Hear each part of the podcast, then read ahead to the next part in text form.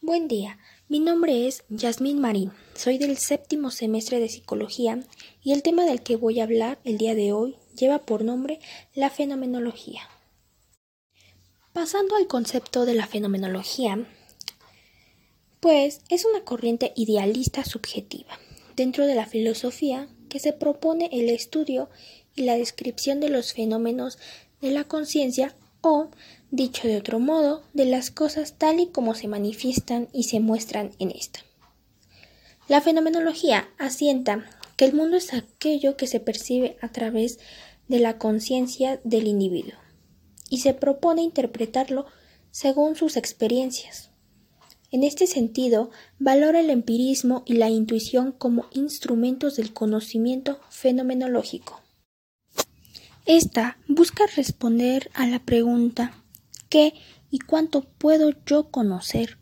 y se especializa en pasar de la mera apariencia de las cosas al ser de éstas, a lo que está detrás, a lo que es la esencia propia de las cosas, a llevar la información que está en la aparición subjetiva. Por ejemplo, lo que uno dice propiamente o lo que piensa verdaderamente. Pasando al autor Edmund Husserl, el cual fue el precursor de esta fenomenología. Él fue un filósofo y lógico alemán, nacido en Prosnitz, en República Checa, en el año de 1859. Edmund buscaba la clarificación y fundamentación de todo conocimiento, y si la filosofía es concebida como ciencia fundada absolutamente. Edmund Husserl creó el método fenomenológico, que consiste en examinar todos los contenidos de la conciencia, así como determinar si tales contenidos son reales, ideales o imaginarios. Ahora pasaré a cómo se involucra la psicología en la fenomenología. Bueno, la fenomenología significa para la psicología volver a pensar en el fenómeno psicológico desde una postura distinta a la propuesta por la ciencia que, obsesionada por la objetividad, se mueve en los parámetros de la medición, la ocurrencia del hecho y la determinación de sus variables.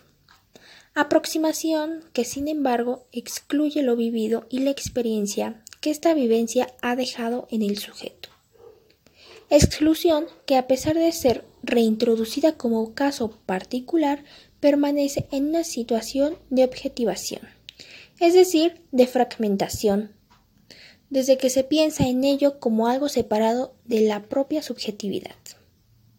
Para la fenomenología, esa fenomenología de la que se apropia una corriente del pensamiento psicológico, el fenómeno ocurre no en la interioridad misma del sujeto, sino en la relación donde se vinculan sujeto y mundo, es decir, en la experiencia vivida por el sujeto y la significación que ésta tiene para él en un momento determinado.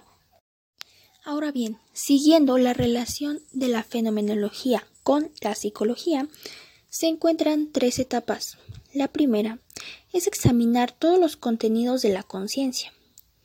Esto se refiere a indicar que la persona sea consciente de que el objeto que está percibiendo es algo sensible y que está ahí. La segunda etapa es tener autoconciencia. En esta fase, la persona determina si los contenidos percibidos existen realmente o por el contrario están constituidos por ideas, es decir, forman parte de su imaginación. Y por último, la tercera fase o etapa, e, que es suspender la conciencia fenomenológica. Esto no es más que sentir, el objeto percibido por sí mismo, sin entrar en razonamientos de si es o no real, solamente captarlo. Para finalizar con este tema, la fenomenología es demasiado subjetiva, pues se centra en cómo la persona vive un fenómeno, no como esto, en términos más objetivos, lo recibe en forma de estímulos en los órganos de los sentidos y cómo el cerebro a nivel fisiológico lo interpreta. Y esto ha sido todo por hoy. Muchas gracias por su atención y hasta la próxima.